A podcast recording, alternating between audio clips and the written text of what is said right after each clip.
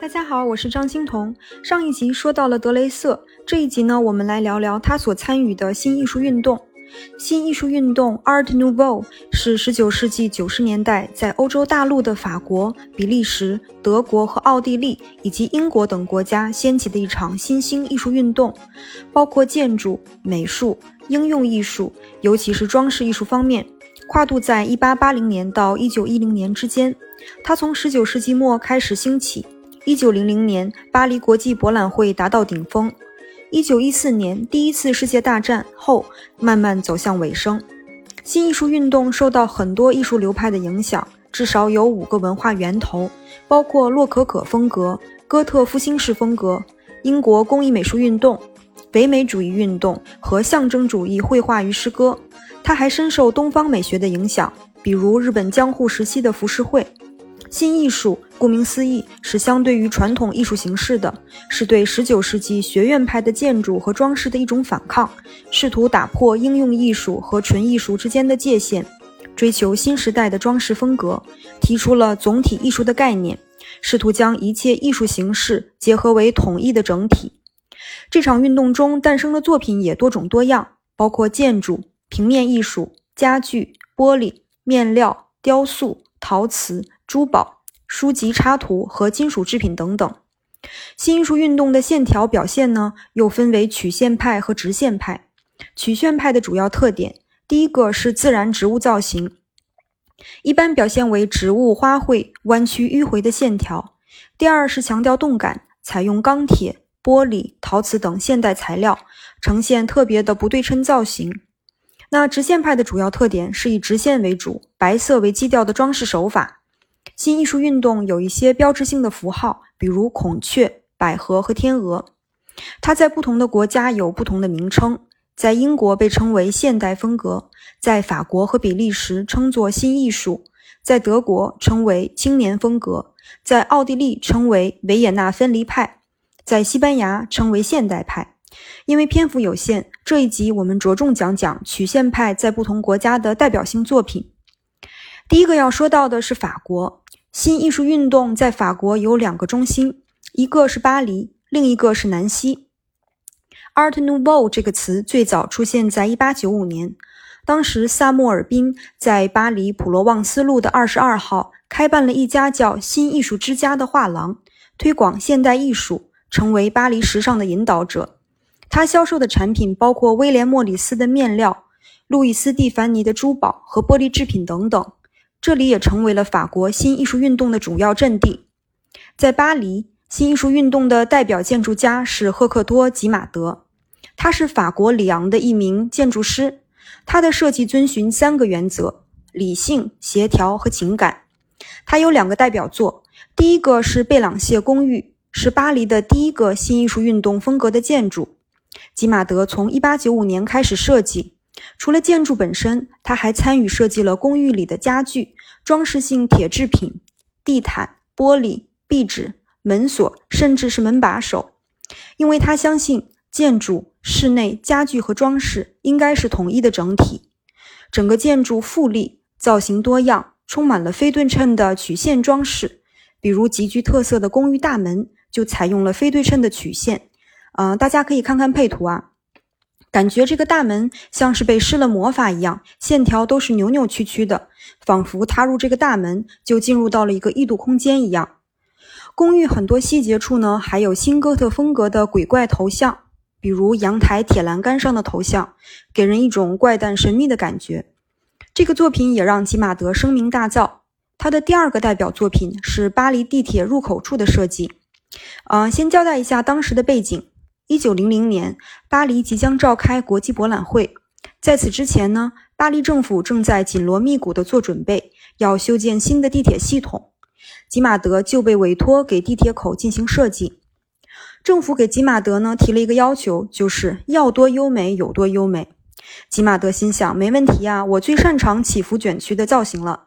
于是呢，他就开始卷起来了。首先，地铁口上的文字就是吉马德特别设计的。就叫地铁风格字体，字体的曲线形式就是模仿了自然植物的样态，字的颜色也和地铁口的铸铁外观相契合。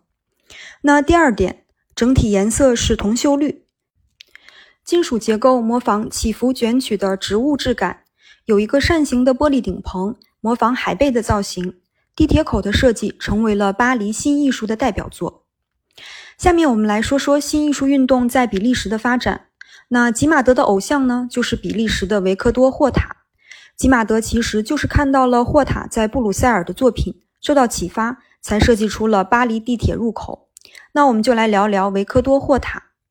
他在建筑与室内设计中，喜欢用葡萄藤蔓一样相互缠绕和螺旋扭曲的线条，这种线条被称为比利时线条，成了比利时新艺术运动的代表元素。霍塔的代表作是霍塔旅馆，又称为塔塞尔旅馆，被认为是新艺术运动的首个建筑作品。霍塔的这个旅馆和他的其他三个建筑作品一同被列入了联合国教科文组织的世界文化遗产。霍塔旅馆最具创意的地方，一个是它的装饰波浪起伏、极具曲线的韵律感，还有一个是它的用材非常新颖，内部运用钢铁、石材和玻璃等材料。首先，旅馆的正面光滑流畅，采用纤细的铁柱而不是石柱。旅馆内部的空间开放通畅，从墙面的花纹到脚下的地毯，还有大楼梯的栏杆。放眼望去都是曲线，从上卷到下，从外卷到内，非常的优美。最后呢，我们来说一下西班牙的新艺术运动。那不得不说的就是西班牙国宝级的天才建筑师安东尼高迪，他独创了一门建筑的新语言。它的建筑吸引了东方风格和哥特建筑的特点，又自成一派。这里要提到它的两个代表作，一个是米拉公寓，一个是巴特罗公寓。这两个建筑都位于巴塞罗那，已经成为了游客必打卡的地标性建筑。这两个作品也都被联合国教科文组织列为了世界文化遗产。第一个米拉公寓，波浪形的外观是由白色的石材砌出的外墙，仿佛是波涛汹涌的海面，充满了生命的动感，全部都是曲线，没有直角。它的屋顶也是奇形怪状的。上面还有一些奇奇怪怪的装饰雕塑，像是怪兽，也像是士兵，但它们啊其实是烟囱和通风管道。第二个例子是巴特罗公寓，这个建筑的背面是圣乔治屠龙这个故事的隐喻。那要先说一下这个故事。传说在加泰罗尼亚地区曾有一只吃人的恶龙，人们为了不惹怒他，常年都要将活人献祭给他。直到有一次轮到了可爱的公主要被献出，这时一个名叫乔治的英雄站了出来，利剑刺死了龙。巴特罗公寓的屋顶呢，仿佛是陶瓷鳞片构成的巨龙脊背，上面的十字烟囱就是少年屠龙用的圣剑。公寓的外墙用蓝色和绿色的陶瓷装饰，像是龙斑斓的鳞片。画家萨尔瓦多·达利曾经形容它是一片宁静的湖水。落地窗的柱子好像是被恶龙吞噬的人的白骨，天井呢用蓝色的砖块和波纹的玻璃装饰，仿佛置身于海底。高迪亚他有一句名言，他说：“直线属于人类，曲线属于上帝。”从这两个作品可以看出，他已经把曲线玩到了极致。他的作品有童话故事的奇异梦幻，也有哥特风格的怪诞暗黑，像雕塑，像音乐，更像一场能量极强的梦。好了，最后的本期总结：新艺术运动是在1880年到1910年之间，在欧洲大陆的法国、比利时、德国、奥地利以及英国等国家掀起的一场新兴艺术运动，包括建筑、平面艺术、家具、玻璃、面料、雕塑、陶瓷、珠宝、书籍插图和金属制品等等。新艺术运动试图打破应用艺术与纯艺术之间的界限。追求新时代的装饰风格，提出了总体艺术的概念。在法国，具有代表性的艺术家是赫克托·吉马德，他设计的贝朗谢公寓是巴黎的第一个新艺术运动风格的建筑。他为巴黎地铁入口的设计成为巴黎新艺术的代表作。比利时的代表艺术家是维克多·霍塔，他的作品强调曲线和动感，也就是著名的比利时线条。西班牙的代表是安东尼·高迪。他的米拉公寓和巴特罗公寓成为地标性建筑，扭曲起伏，充满浪漫气息。